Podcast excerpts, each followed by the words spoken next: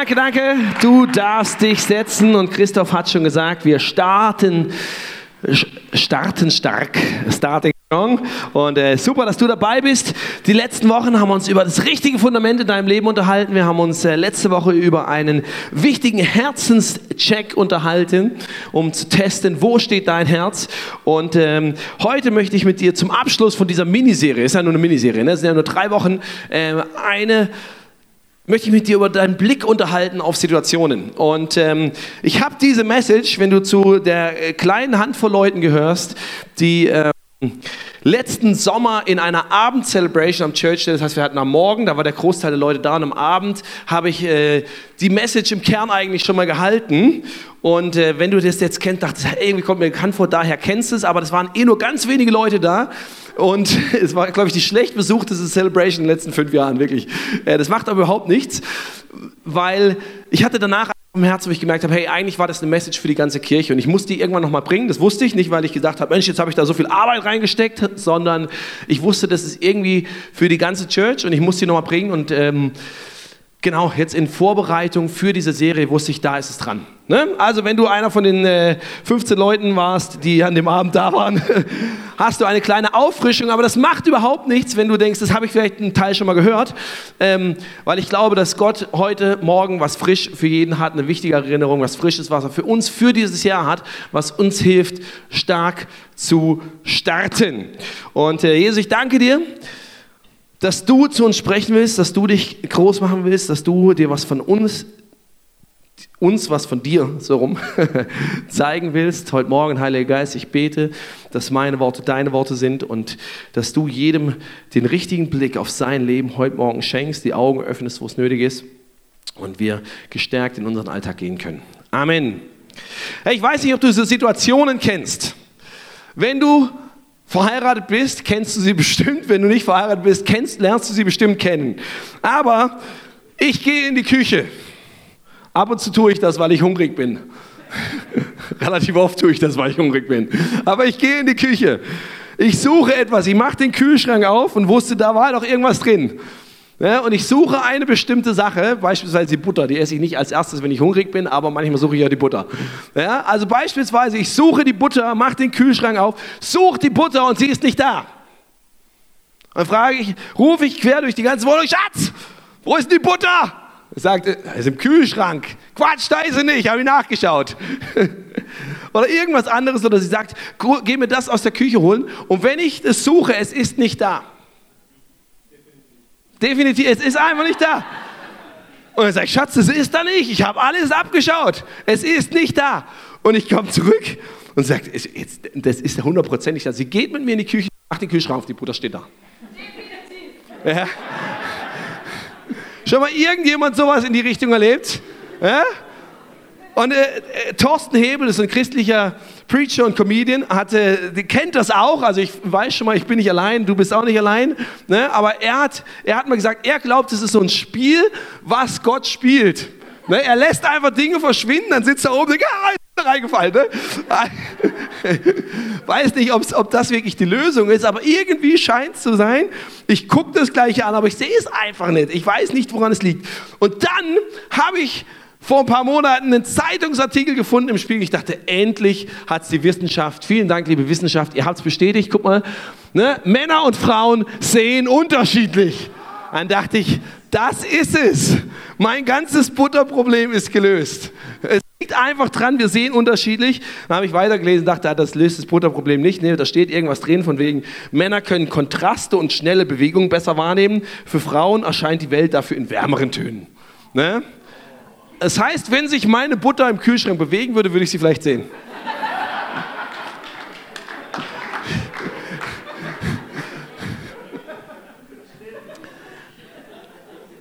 Aber äh, der Punkt von dem Ganzen ist, wir können die gleichen Dinge anschauen und trotzdem was Unterschiedliches sehen, oder?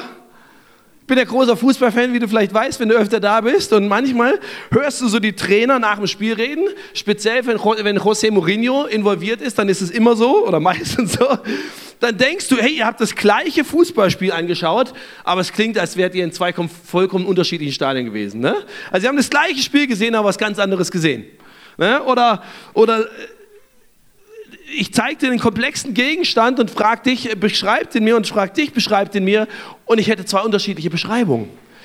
Und der Punkt davon ist, dass unser Blick auf Dinge sehr, sehr unterschiedlich sein kann, auf Situationen, auf Menschen sehr, sehr unterschiedlich sein kann, obwohl wir es gleiche anschauen.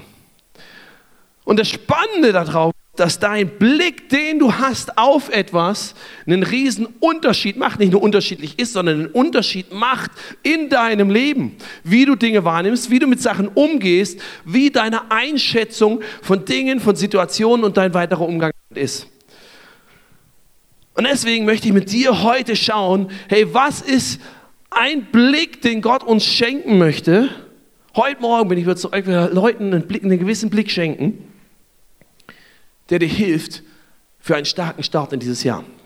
Und wir sind nicht die allerersten, wir brauchen keinen Fußball, wir brauchen keine Butterdosen im Kühlschrank, um das zu entdecken, sondern diese Vorstellung, die haben schon Menschen Jahrtausende vor uns gemacht. Und sie haben schon erlebt, wie Gott was verändert hat in der Situation. Ich möchte mit dir reingehen in eine Geschichte, wo das jemand so erlebt hat. Und diese Geschichte steht, wie du es vielleicht ahnst, in der Bibel. Und äh, du kannst es für dich nachlesen, 2. Könige, Kapitel 6. Das ist so der im ersten Teil der Bibel, wo viele Geschichten, die Leute erlebt haben, mit Gott festgehalten sind. Und ich gebe dir so ein bisschen den Kontext, weil das alles zu lesen wäre jetzt zu lang. Aber der Kontext kommt dir vielleicht auch bekannt vor. Syrien führt Krieg, gar nicht so lustig, aber Syrien führt Krieg gegen Israel. Und der syrische König macht sich Pläne. Er überlegt sich, hey, wie, wie, wie schlage ich die Israeliten? Ne, er, wo, wo stelle ich meine Truppen hin? Wo stelle ich die Falle auf? Wie attackieren wir? Wie, ne, also der macht einen Schlachtplan. Und dann stellt er fest, dass immer, wenn er einen militärischen Schacht macht, waren die Israeliten perfekt darauf vorbereitet. So als hätten sie genau das gewusst. Und der Punkt war, sie wussten genau das. Weil Gott anfing, zu einem Propheten zu reden. Und er sagt dem Propheten, pass auf, der Schachzug kommt, der Schachzug kommt, der Schachzug kommt. Und dieser Prophet ging zum König, der Prophet Elisa ging zum König von Israel, ja, beziehungsweise er ging nicht hin, sondern er schickte nur seinen Boten hin und sagt, pass auf, das ist das, was der syrische König vorhat, damit du dich darauf vorbereiten kannst. Und dieser, der, der, der israelische König war ein schlauer König, weil er hätte eigentlich sagen können, ja, du Prophet, du hast es nicht mal nötig, persönlich zu mir zu kommen, schickt mir hier irgendwie so einen Boten, muss ich gar nicht ernst nehmen, was du mir zu sagen hast. Aber er ist schlau, er nimmt ihn ernst und er erlebt, hey, ich bin dem anderen dadurch eigentlich immer einen Zug voraus, weil ich weiß, was kommt. Und er nimmt dieses Wort, was, was ihm dieser Bote überbringt, ernst und er merkt, es ist eine Entscheidung, die auf Leben und Tod geht, weil wenn wir da in die Falle rennen, dann ist meine, meine Armee platt dann sind wir vielleicht als Land platt. Und diese Situation, also Syrien plant was, spricht zu Elisa, Elisa schickt, israelischer König ist vorbereitet, wiederholt sich ein paar Mal. Das ist unser Kontext. So. Und dann lesen wir folgendes, kannst oben mitlesen. Als der König von Syrien davon erfuhr, war er äußerst beunruhigt, also dass die eigentlich immer alles genau wussten. Er ließ seine Heerführer zu sich kommen und stellte sie zur Rede. Einer von euch muss heimlich zu den Israeliten halten. Wer ist es? Logisch, hätte ich ja auch an seiner Stelle gedacht. Irgendwo haben wir den Maulwurf. Ne? FC Bayern war das früher Spezialität, der Maulwurf. Und er dachte, so einen Maulwurf habe ich auch, der plaudert irgendwie aus. Irgendwo ist da einer, der, der lässt all die Informationen raus. Aber es war kein Maulwurf, sondern es war die Intimität, die dieser Elisa mit Gott hatte. Und genauso kann es manchmal in deinem Leben sein. Einfach so ein kleines Nugget. Ne? So, dass deine Intimität, die du mit Gott hast, wo du von Gott Dinge hörst, die kann dem Feind Angst machen. Und das wirst du manchmal zu spüren bekommen, weil Leute darauf reagieren, obwohl du nichts falsch machst, einfach weil du mit Gott ein Team bist. Und dann geht es weiter. Seine Berater sagen, mein König, keiner von uns ist ein Verräter, entgegnet einer der Heerführer. Dieser Prophet Elisa in Israel ist an allem schuld. Er kann dem König von Israel sogar sagen, was du in deinem Schlafzimmer flüsterst. Das würde mich allerdings auch beängstigen. Der König befahl, versucht auf der Stelle diesen Mann zu finden. Dann lasse ich ihn verhaften und hierher bringen. Der König erfuhr, dass Elisa sich in Dothan aufhielt.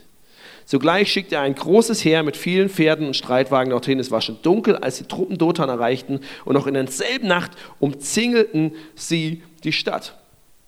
Das ist eine interessante Situation, oder?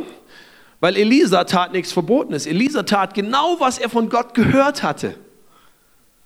Und die Realität ist, genau dieses zu tun, was er, seinem, was er von Gott hörte, schaffte plötzlich ein Riesenproblem in seinem Leben. Es war nicht, dass er deswegen alles lief, sondern weil er tat, was Gott von ihm wollte, hatte er ein Riesenproblem. Nicht, dass er in einer umzingelten Stadt plötzlich ist, mit lauter Leuten, die ihn suchen. Am nächsten Morgen geht's weiter. Als Elisas Diener früh am Morgen aufstanden, vor das Haus traten, um Brötchen zu holen, letzter Satz war von mir, da traute er seinen Augen kaum. Die Stadt war von einem Heer mit Pferden und Streitwagen eingeschlossen. Und er wusste, hey, die sind nicht gekommen, um uns guten Morgen zu sagen. Zumindest nicht auf die Weise, wie wir es gerne hätten. Sondern die sind hier für uns. Und er geht zu seinem Herrn und sagt, ach mein Herr, was sollen wir bloß tun? rief er. Er erzählt ihm davon und Elisa beruhigt ihn und sagt, hey, du brauchst keine Angst zu haben, denn auf unserer Seite steht ein noch größeres Heer. An dieser Stelle stelle ich mir vor, wie dieser Bote wieder raus, weil du die, die Gardine auf die Seite schiebt und sagt, hey, ey, ich weiß nicht genau, was du da heute Nacht so inhaliert hast auszusehen, aber ich sehe da nur die, die uns nicht wohlgesonnen sind. Schau noch mal raus. Elisa, meinst du das ernst? Und es ist genau diese Situation, wo wir am Anfang haben. Zwei Leute, die die gleiche Situation sehen, aber was vollkommen unterschiedliches sehen. Richtig? Beide sehen, so sieht's aus, wir gucken raus aus unserem Fenster, aus unserer Tür. Wir sehen die gleiche Situation, aber wir sehen etwas vollkommen Unterschiedliches. Aber das ist nicht, worum es hier nur geht, sondern Elisas Diener konnte gar nicht was sehen. Denn dann macht Elisa folgendes: Dann betete er, bitte Herr, öffne ihm die Augen. Da öffnete der Herr Elisas Diener die Augen und er konnte sehen, dass der ganze Berg, auf dem die Stadt stand, von Pferden und Streitwagen aus Feuer beschützt wurde. Das heißt, mit einem Mal kann er eine andere Realität wahrnehmen. Gott erhört sein Gebet und wir stellen fest, hey, hier ist was passiert. Hier hat nämlich einer am Anfang die eine, eine Sicht auf die Situation gehabt. Das ist eine normale Sicht, die ich und du immer wieder haben. Nämlich die natürliche, menschliche Sicht mit deinen körperlichen Augen. Dass du Dinge, dass du Materie, die sichtbar ist, siehst. Das hat sie so mit sich, ne? dass, du, dass, du, dass du Dinge anfassen kannst, dass du eine menschliche Einschätzung mit deinem Verstand machen kannst, dass du das, was wissenschaftlich messbar und, und, und fühlbar und, und, und herstellbar ist, dass du das siehst. Dazu brauchst du in der Regel keine Augen geöffnet, sondern wenn du äh, ein, zwei gesunde Augen hast, dann kannst du das ganz normal wahrnehmen. Und genau so schätzen wir oft auch Sachen dann ein. Aber hier passiert was Folgendes. Hier sagt Gott nämlich, hey, es reicht nicht, wenn du diese Sicht hast, sondern es gibt noch eine andere Dimension, eine weitere Sicht auf diese Situation. Und das ist nämlich die geistliche Sicht. Geistliches, göttliches Sehen. Und das nimmt nicht einfach nur die materielle Welt um dich herum, sondern es nimmt die geistliche Realität um dich herum wahr. Und vielleicht hast du äh, in den 90ern mal diese, diese Bilder so beliebt. Genau, diese 3D-Bilder. Ich habe sie gehasst. Sie haben mich so frustriert bis heute. Ich sehe nichts. Ich sehe, äh, ich weiß nicht, wer von euch sieht da was? Wahrscheinlich, ja. Ja, ihr seid einfach zu gut, wollt ihr weitermachen. Aber es ist wirklich, ne, da kannst du irgendwas drin sehen, frag mich nicht was, ich sehe es ja nicht. Ne, was, was sieht man da drin? Sag mal, Julia? Ach so, ja, du kannst du gerne, okay. Also irgendwas kannst du da drin sehen, aber das sind so 3D-Bilder. Das heißt, du siehst erstmal irgendwie so, so Bilder, bunte, Farben. Wenn du jetzt nicht gerade irgendwie farbenblind bist, dann siehst du die auch. Und dann gibt es aber in diesem Bild noch ein zweites Bild. Und dann musst du irgendwie das Ding vor die Nase, und das Buch, gab es ganze Bücher von, waren super beliebt. Ja? Und es geht darum, dass dieses Bild zwei Dimensionen hat. Und genauso ist dein und mein Leben wie dieses Bild. Nämlich eine Dimension, die ist offensichtlich, die kannst du einfach sehen, die kann jeder sehen. Aber dein Leben ist nicht eindimensional, sondern dein Leben ist wie dieses Bild. Es gibt eine Dimension und die siehst du nicht auf den ersten Blick, sondern du musst hinschauen, du musst einen gewissen Blick Du brauchst wie, bei mir hat das noch nicht funktioniert, aber du brauchst wie die Augen geöffnet für dieses, ah, da steckt noch was anderes drin, was ich nicht sofort sehe. Und es ist mit deinem Leben genauso, weil dein und mein Leben hat eine geistliche Dimension. Und das ist das, was Elisas Diener hier entdeckt, weil Gott ihm die Augen, die Augen öffnet. Und manchmal macht uns das Angst, dieses Wissen dass es so eine geistige Dimension hat, weil das kann ich ja plötzlich nicht alles genauso anfassen. Das kann ich vielleicht wie so bei diesem 3D-Bild gerade, kann ich das vielleicht auch wie so, so ansatzweise, bruchstückhaft, verschwommen wahrnehmen. Ich kann es nicht alles messen. Ich habe gar nicht so viel Einblick in Sachen. Manchmal ist das gut, glaube ich. Aber wir nehmen wahr, je mehr du mit Gott unterwegs bist, nimmst du wahr, es gibt diese Dimension. Und sie hat in meinem Leben einen Einfluss. Weißt du, als äh, Petrus kam einmal zu Jesus und meinte es nur gut. Ne, er hörte Jesus irgendwas sagen, er hörte es, sah, sah quasi diese, das, was Jesus sah, hörte, äh, er sah das, was passierte, er sah oder hörte es mit der menschlichen Sicht, was Jesus sagt, und er reagierte menschlich drauf, erstmal normal. Und Jesus' Reaktion war in dem Moment erstmal vielleicht ein bisschen krass. Er sagte, hey, weiche von mir, Satan. Und ich so, hä? Jesus, meine, ich, ich weiß, Moment mal, das ist ein guter Kumpel, Petrus, wie, über was redest du jetzt hier? Aber was Jesus in dem Moment tat, war, er hatte einen geistlichen Blick auf diese Situation. Er wusste ja, ja, da redet schon dieser Petrus mit mir. Der meint das auch nur gut. Aber was in dem Moment passierte, war, hey, das, was der Petrus einfach aus gutem menschlichen Wollen heraus wohlmeinend sagte, das benutzte in dem Moment der Teufel, um Jesus in eine falsche Richtung zu locken. Und er antwortet nicht mal menschlich drauf, sondern er antwortet einfach in diese geistliche Realität rein, sagt, hey, weiche von mir, Satan. Nicht, dass Petrus besessen war oder dass Petrus irgendwie, sondern einfach, hey, das, was du jetzt gesagt hast, das wird gerade hier benutzt, um mich auf eine falsche Fährte zu locken. Und es gibt es manchmal in deinem und meinem Leben. Und es hat nichts unbedingt mit Leuten zu tun, das hat nichts damit zu tun, dass Leute böse sind oder bös meinen, sondern dass Situationen in deinem Leben in der geistlichen Welt für was genutzt werden sollen. Dass Sachen hinten dran stehen, die du nicht auf den ersten Blick siehst. Ich lese nochmal. Dann betet er, bitte Herr, öffne ihm die Augen. Da öffnete der Herr Elisas Diener die Augen. Er konnte sehen, dass der ganze Berg, auf dem die Stadt stand, von Pferden und Streitwagen aus Feuer beschützt wurde. Das heißt, wenn was wir hier sehen, ist, wenn du nur mit körperlichen Augen siehst, dann verpasst du die Hälfte der Realität. Dann verpasst du das volle Bild. Und in dieser Situation sehen wir, dass die geistlichen Augen sogar wichtiger sind als deine natürlichen Augen.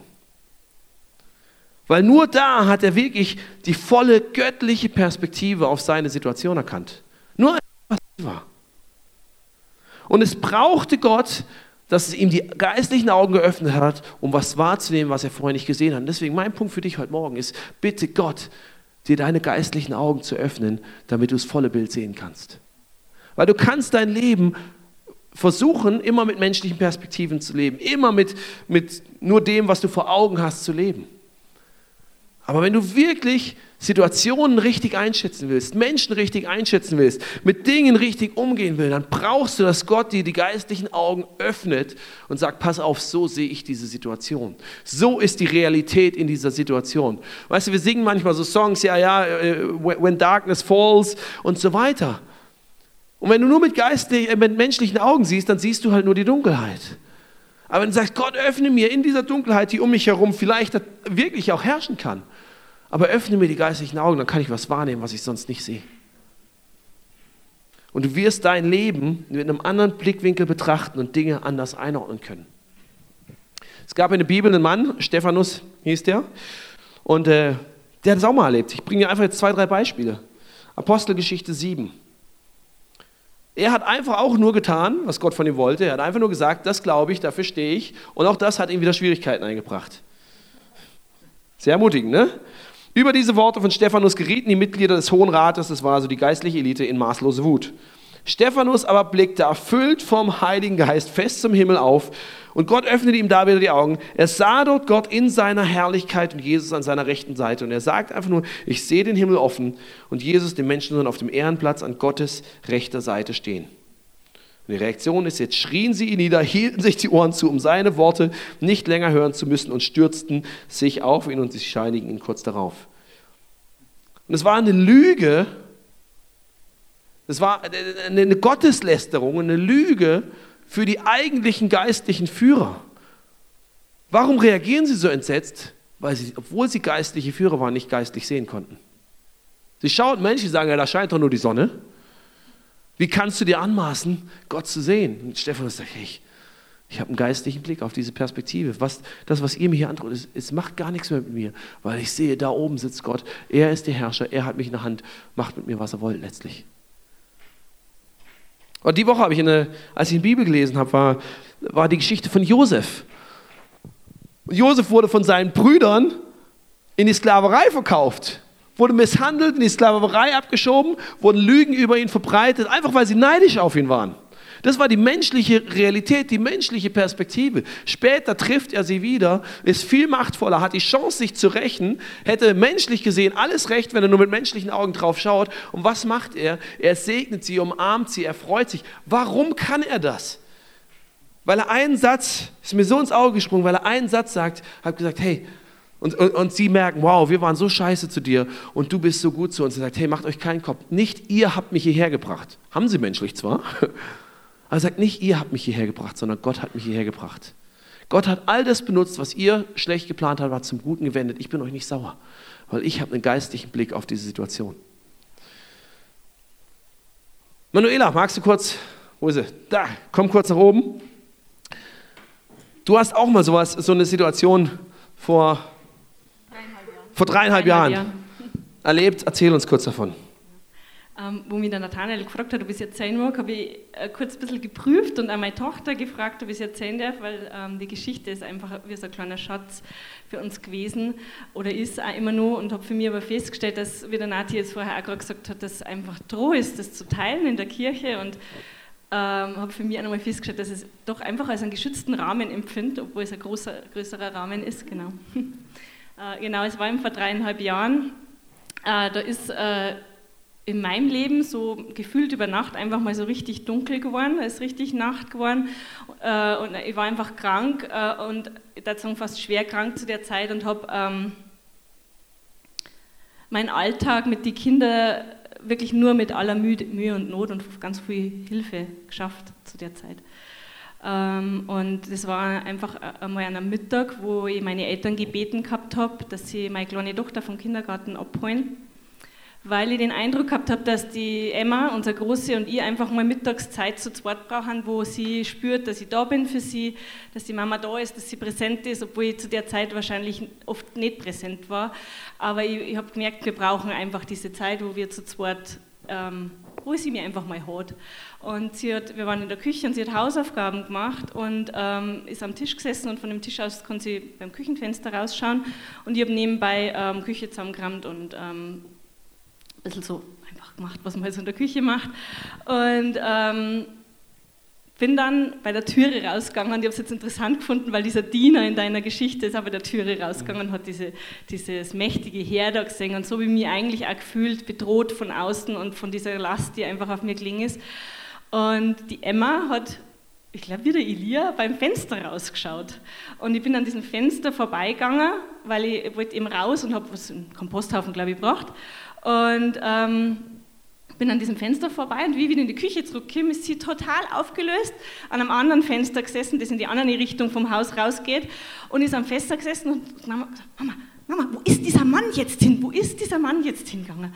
Und ich habe mit ihr da rausgeschaut und sage, Emma, was für ein Mann? Da war kein Mann. Ich war gerade draußen. Es, ich, es war wirklich, ich war so ein Moment, wo ich gedacht habe, aber ich habe gemerkt, es ist nicht irgendwie... Äh, von ihr was Erdachtes oder so. Sie war wirklich ernsthaft aufgeregt und hat wirklich was gesehen gehabt. Und dann sind wir da so am Fenster gestanden und haben so geschaut und dann ist mir ähm, eingefallen, dass äh, an dem Vormittag die Desiree bei mir war, äh, in der Zeit, während die Kinder im Kindergarten und in der Schule waren und sie hat für mich gebetet und sie hat gebetet, ganz genau weiß ich es nicht mehr, aber dass Gott seine Engel um, um unser Haus steht. Und äh, sie hat nur zu mir gesagt, sie hat das schon länger nicht mehr gemacht gehabt, aber hat den Eindruck gehabt, einfach, sie soll jetzt da. Und was einfach klar geworden ist in diesem Moment oder was Gott mir einfach geschenkt hat oder uns geschenkt hat in dem Moment, ist, dass, diese, dass Gott einfach einen Engel geschickt hat, der hinter mir hergegangen ist. Und die Emma hat gesehen, wie der hinter mir hergegangen ist. Äh, und Gott hat einfach ihr diese geistlichen Augen geöffnet in dem Moment. Ich, ich habe sie nicht gehabt, ich habe, genau, ich habe die Dunkelheit gesehen und sie hat Gott gesehen einfach in dem Moment oder diesen Engel und es war einfach wirklich nett, weil sie hat gesagt dann so, ich gesagt, Emma, du hast einen Engel gesehen. War, für mich war es plötzlich einfach klar. Ähm, und dann hat sie zu mir gesagt, aber Mama, der hat gar keine Flügel gehabt. Und dann sage ich sie, ja, immer, ich glaube, aber warum? Und so, und dann sage ich, ich glaube immer, Gott macht das oft so, dass er einfach uns nicht zu sehr erschrickt oder dass es einfach so ist, wie wir es gerade vertrauen. Aber ja, der weiß hat er schon ausgeschaut. Und sie hat das dann so beschrieben, aber einfach, es war einfach klar, was in dem Moment passiert ist.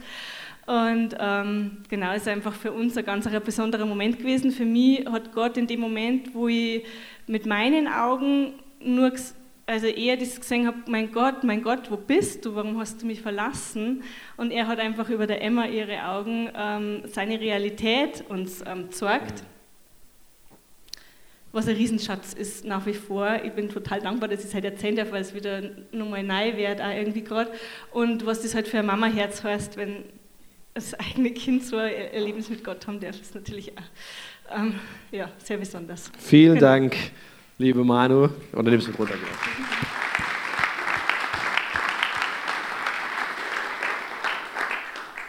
Das ist eine Realität. Das eine geistliche Dimension ist in deinem Leben und wir brauchen Gott, dass er uns die Augen öffnet. Und dann kannst du Dinge anders einschätzen, bewerten, damit umgehen. Weißt du, manchmal schauen wir unsere Schwäche an. Manchmal schauen wir Dinge an, wo wir denken, ah, da reiche ich nicht, da bin ich nicht genug, das schaffe ich nicht, das kann ich nicht. Und es ist eine Realität. Aber dann gibt es eine Realität von Gott dazu. Und er sagt, hey, gerade in deiner Schwäche, gerade deine Schwäche kann ich nutzen, um was von mir reinzubringen in dein Leben, um mich groß zu machen, um meine Wahrheit Realität werden zu lassen. Siehst du zum Beispiel in dieser Geschichte, wie es weitergeht mit diesem Elisa. Wenn du weiter liest, dann äh, ist die Geschichte da noch nicht fertig, sondern der, der Diener bekommt die Augen geöffnet, sieht, okay, ich brauche mich gar nicht mehr fürchten. Elisa hat recht, da ist ja dieses Heer. Und dann macht Elisa weiter, dann betet er nämlich für geschlossene Augen für die ganze feindliche Armee. Und die checken plötzlich gar nichts mehr. Die checken plötzlich nicht mal mehr, wen sie, wen sie gefangen nehmen sollen oder was hier passiert. Und dann sagt er, pass auf, geht er zu dem feindlichen Heer, sagt, kommt mit, ich führe euch hin, wo ihr hin wollt. Und die ganze Armee trottet hinter ihm her, stelle ich mir sehr lustig vor. Und er führt sie quasi so direkt ins, ich würde sagen, jetzt wenn jetzt die, ins Pentagon oder ich weiß nicht, wie man es sagen kann, also er führt sie quasi direkt ins Headquarter der israelischen Armee. Und er führt quasi, also er nimmt die ganze syrische Armee, bringt sie, die nichts blickend, weil sie die Augen von Gott geschlossen haben, ins Headquarter ihrer Feinde, betet dort, Herr, öffne ihnen wieder die Augen. Sie, sie, sie checken plötzlich, wo sind wir hier, merken, oh, wir sind einfach nur hoffnungslos verloren, weil wir sind jetzt hier direkt in die Höhle des Löwen reingerannt. Keine Ahnung, wie wir hergekommen sind, aber wir sind hier. Die können uns jetzt in 0, nix äh, fünf Köpfe kürzer machen. Und dann passiert aber was. Dann passiert was Folgendes, weil Elisa geht nicht hin und sagt, jetzt macht sie platt. Dann sagt, jetzt seid gut zu ihnen. Jetzt segnet sie, macht ihnen ein Festmahl, lasst sie frei, behandelt sie gnädig. Erstaunlich, oder? Und sie erleben, sie merken, wir sind hier, sind, erleben sich selbst in einer komplett schwachen Position, bekommen die Augen geöffnet und nehmen plötzlich was von Gott wahr und erleben, wow, die lassen mich nicht nur leben, sondern die segnen mich, die sind gut zu mir. Sie gehen nach Hause ungeschoren und von da an gab es erstmal keine Raubzüge mehr. Von da an war der Krieg erstmal zu Ende. Weil sie erlebte, weil sie aus, weil Gott diese Position der Schwäche benutzt hat, um was von sich zu zeigen, um was von sich reinzubringen. Es gibt die Situation, wo Jesus, äh, wo ein, ein, blinder Mann da ist und Jesus kommt zu ihm und äh, die Freunde fragen, hey, warum ist dieser Mann blind? Was hat er falsch gemacht? Das war die menschliche Sichtweise. Jesus schaut anders drauf. Er sagt, hey, dieser Mann ist nicht blind, weil er irgendwelche Schuld auf sich geladen hat. Dieser Mann ist nicht blind, weil seine Eltern irgendwas falsch gemacht haben. Dieser Mann ist einfach nur blind, damit Gottes Macht und Herrlichkeit sichtbar werden kann. Das ist das Einzige. Weißt du, menschlich beurteilen wir so, so, so, so, so. Und Gott sagt, nee, du brauchst meinen Blick, um dein Leben, um Situationen, um Menschen, um Dinge richtig einschätzen zu können. Und geistlichen Blick zu haben, das heißt eigentlich immer zu erkennen, Gott, ich brauche dich. Es ist nicht einmal oh, Gebet und jetzt sehe ich immer alles richtig, sondern ich brauch, muss immer wieder sagen, Gott, hilf mir dieses Jahr, heute Morgen mit meinem Arbeitskollegen, mit der Person, mit diesem, mit jenem. Gott, schenk mir deinen Blick drauf, dass ich die Person, die vielleicht mich menschlich so tierisch nervt, dass ich sie mit deinen Augen sehen kann. Das schaffe ich allein nicht. Da bin ich zu schwach für. Dass ich die Situation, die überwältigend erscheint, wo ich, wo ich, wo ich mich das Gefühl habe, mir, über mir brechen die Fluten zusammen, dass ich hingehen kann und sage, Gott, zeig mir, wo du da drin bist, zeig mir, wo du da stehst, zeig mir, was du da tun willst, zeig mir die geistliche Realität in diesem Moment. Jesus, zeig mir da, wo ich, wo ich menschlich vielleicht vollkommen gefrustet bin. Zeig mir die Wurzel davon. Warum löst das so einen Frust in mir aus? Was hat das mit mir zu tun? Nicht einfach nur das Offen, nicht nur den Auslöser sehen. Ne, deswegen Get Free, weil wir nicht einfach nur sagen wollen, ja, so ist es halt, sondern wir wollen versuchen zu entdecken die geistlichen Wurzeln, die an Dingen hinten dran stehen in unserem Leben, um da wirklich Veränderung und Freiheit reinkriegen zu können. Ich lade dich ein, aufzustehen, während die Band nach vorne kommt.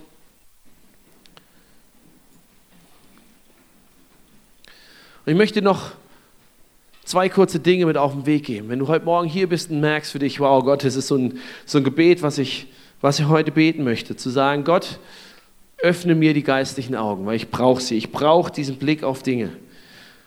Dann such dir Menschen, die dir helfen, geistlich zu sehen. Der Diener brauchte Elisa, der ihm dabei geholfen hat. Und immer wieder, es geht nicht einfach nur, dass du für dich selbst betest, sondern manchmal musst du es festmachen mit Menschen. Deswegen haben wir gleich hinten zum Beispiel ein Face-to-Face-Team, was mit dir und für dich betet, wo du Dinge vor Gott festmachen kannst, wo du, wo du wie einen Zeugen hast für dich, der dir hilft, der dir bestätigen kann, wo du nicht einfach nur deinem eigenen Kopf überlassen bist und denkst, gut, das war jetzt so eine Einbildung in dem Moment und dann irgendwann schaust du drauf und denkst, irgendwie, keine Ahnung, war ich irgendwie schräg drauf. Wo Leute neben dir stehen können und sagen, nein, nein, nein, das war Realität. Das ist nicht das Erste, was du siehst, aber es ist eine, es ist eine Dimension, die Realität ist in deinem Leben. Und ich kann es bestätigen. Und wenn Gott dir was zeigt, dann zeigt er dir etwas, damit du was damit machst. Vielleicht zeigt er dir Dinge in deinem Leben auf, wo du umkehren musst, wo du was verändern musst, wo du, wo du, mer wo du merkst, okay, da, das, das ist nicht einfach nur, damit ich das sehe, sondern damit ich was dran verändern kann. Vielleicht zeigt er dir Dinge auf, wo, wo,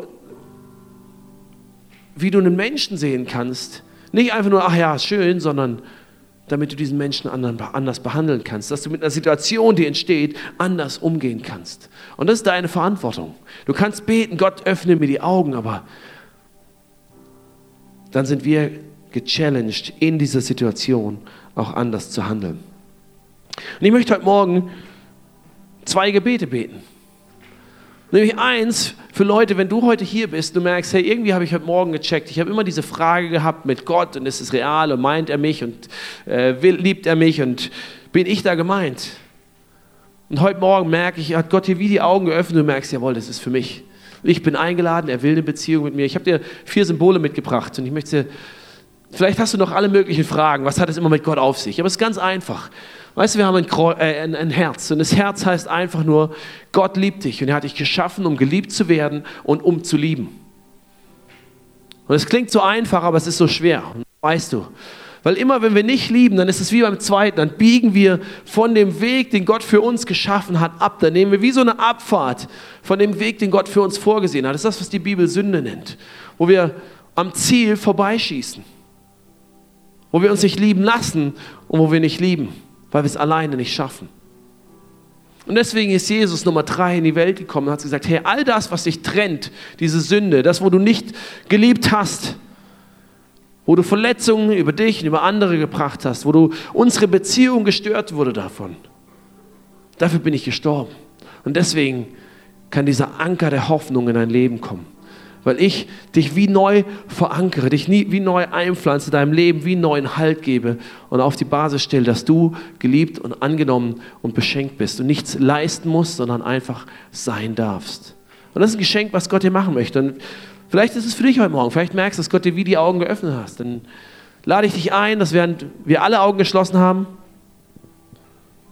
einfach dieses Gebet innerlich nachbetest. Jesus, danke, dass du mir heute Morgen gezeigt hast, dass du real bist. Ich habe noch viele Fragen. Aber heute Morgen möchte ich dein Geschenk der Liebe annehmen. Heute Morgen möchte ich dich einladen in mein Leben. Ich bete, dass du mir alles wegnimmst, dass du mir alles vergibst, was mich von dir trennt. Ich bete, dass du in mein Leben kommst, die Nummer eins, mein Herr und mein Retter wirst. Mein Leben gehört dir. Ich danke dir, dass ich heute Morgen mit dir in eine neue Zukunft starten darf.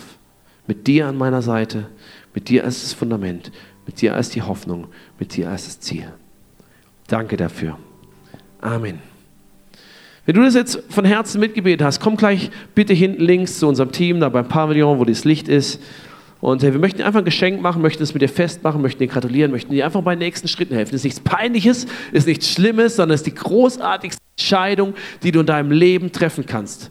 Wir wollen dir einfach nur helfen und gratulieren dazu. Deswegen mach gleich einfach den Schritt. Und wenn du heute Morgen hier bist und genau wie ich merkst, hey, eigentlich, ich schaue viel zu oft nur menschlich und mir fehlt wie so, wie so oft diese geistliche Dimension, dann möchte ich beten für uns, dass Gott uns die Augen öffnet für die, für die geistliche Realität in unserem Leben. Jesus, ich danke dir, dass du immer wieder Blinde geheilt hast. Und das hast du nicht einfach nur gemacht, damit sie die nächste Eisdiele sehen können, sondern das hast du gemacht, weil du damit symbolisch zeigen wolltest, dass du derjenige bist, der uns die Augen öffnet für die wirkliche Realität in unserem Leben, für das, was zählt, für das, wie wir dich brauchen, für das, wie du die Dinge siehst, für das, was um uns herum in der geistlichen Welt geschieht. Und Vater, ich bete heute Morgen, dass du uns die Augen öffnest. Und wir stehen vor dir und wir sagen, wir brauchen es.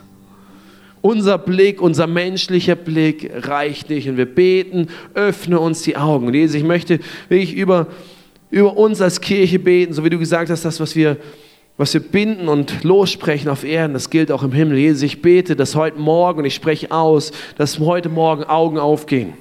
Dass heute Morgen Leute von uns hier mit neuem Blick an ihr Leben rangehen können. Dass Leute sich selbst in Situationen neu sehen können. Dass Leute Menschen neu sehen können. Dass wir, dass wir dich erkennen, wie du in Situationen drin bist, wo wir dich bisher noch nicht erkannt haben. Dass du uns hilfst, den Blick auf Menschen, auf Situationen, auf, was, auf Dinge, die gesagt gewinnen, wie du ihn hast. Und Jesus, wir sprechen wirklich rein, dass, dass heute Morgen Augen in geistlicher Sicht aufgehen und aufbleiben. In Jesu Namen. Amen.